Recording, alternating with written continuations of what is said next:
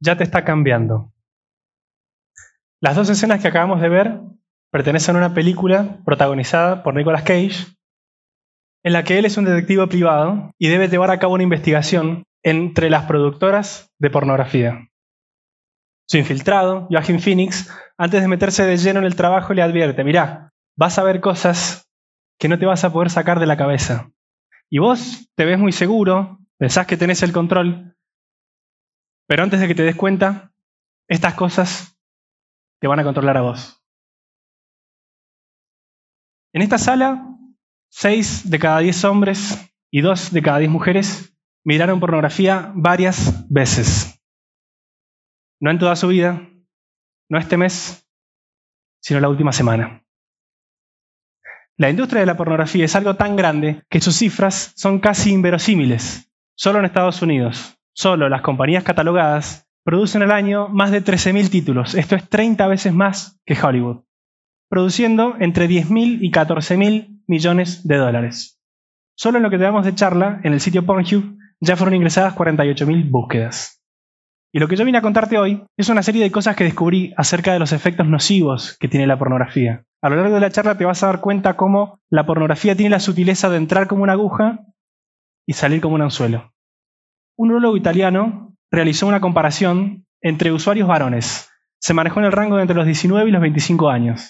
Lo que hizo fue comparar usuarios regulares de pornografía con usuarios no regulares. Al final de la investigación, los resultados arrojaron que los usuarios regulares presentaban el doble de disfunción sexual y la mitad de deseo sexual que sus contrapartes. Un estudio similar, realizado en las Fuerzas Armadas norteamericanas, arrojó una comparación entre el año 2004 y el año 2013. Los hombres habían duplicado los casos de disfunción sexual.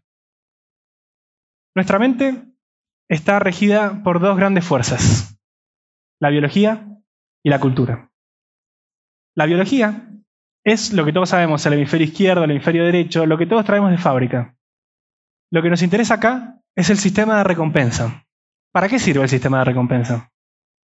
Esta parte de nuestra mente está hecha para que nos genere placer lo que nos hace bien. Juzga lo que nos hace bien y se encarga de que eso nos genere placer.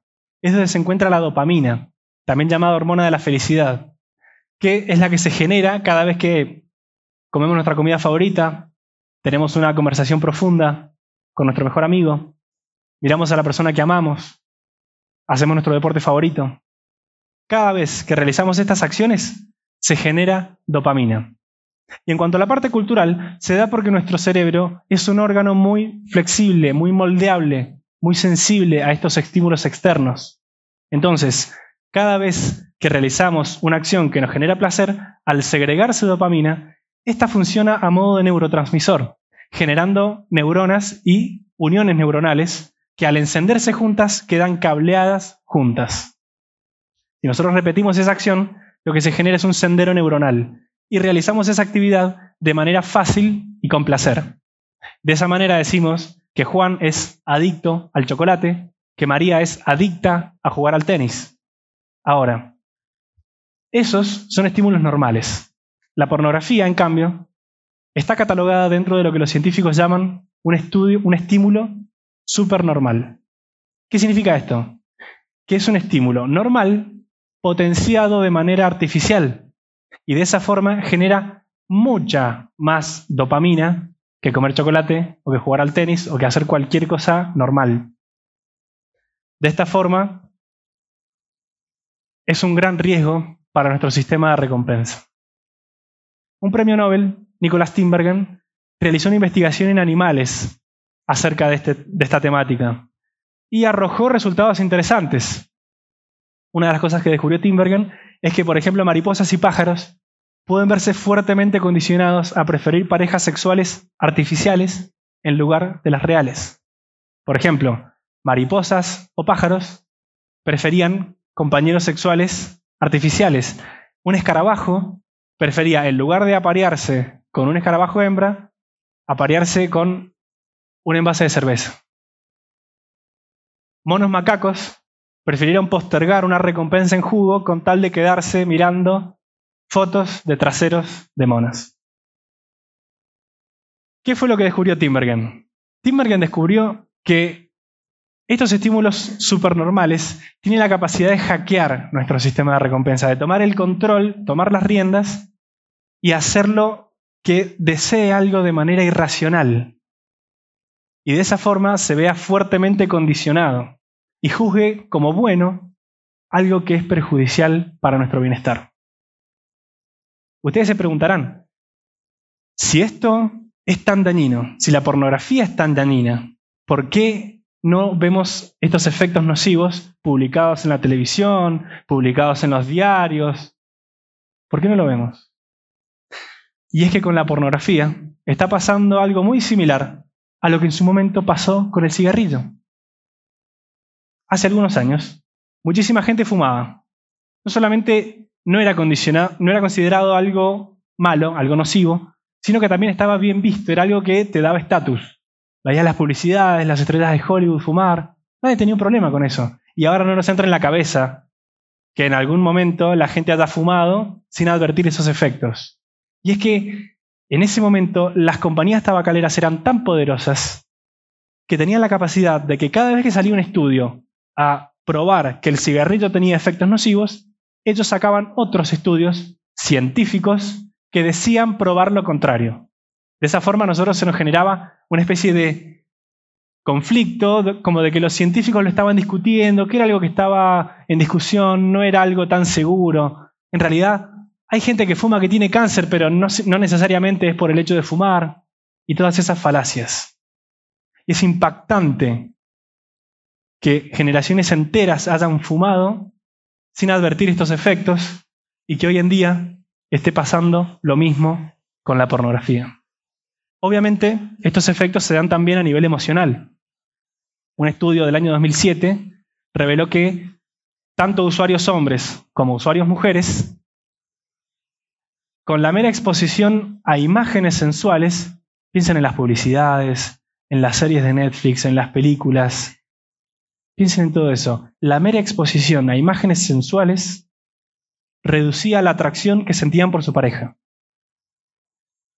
Y esta disminución en la atracción no solamente se daba a nivel físico, se daba también a nivel simpatía, a nivel inteligencia, a nivel emocional. Se sentían menos atraídos hacia su pareja, nos sentimos menos atraídos.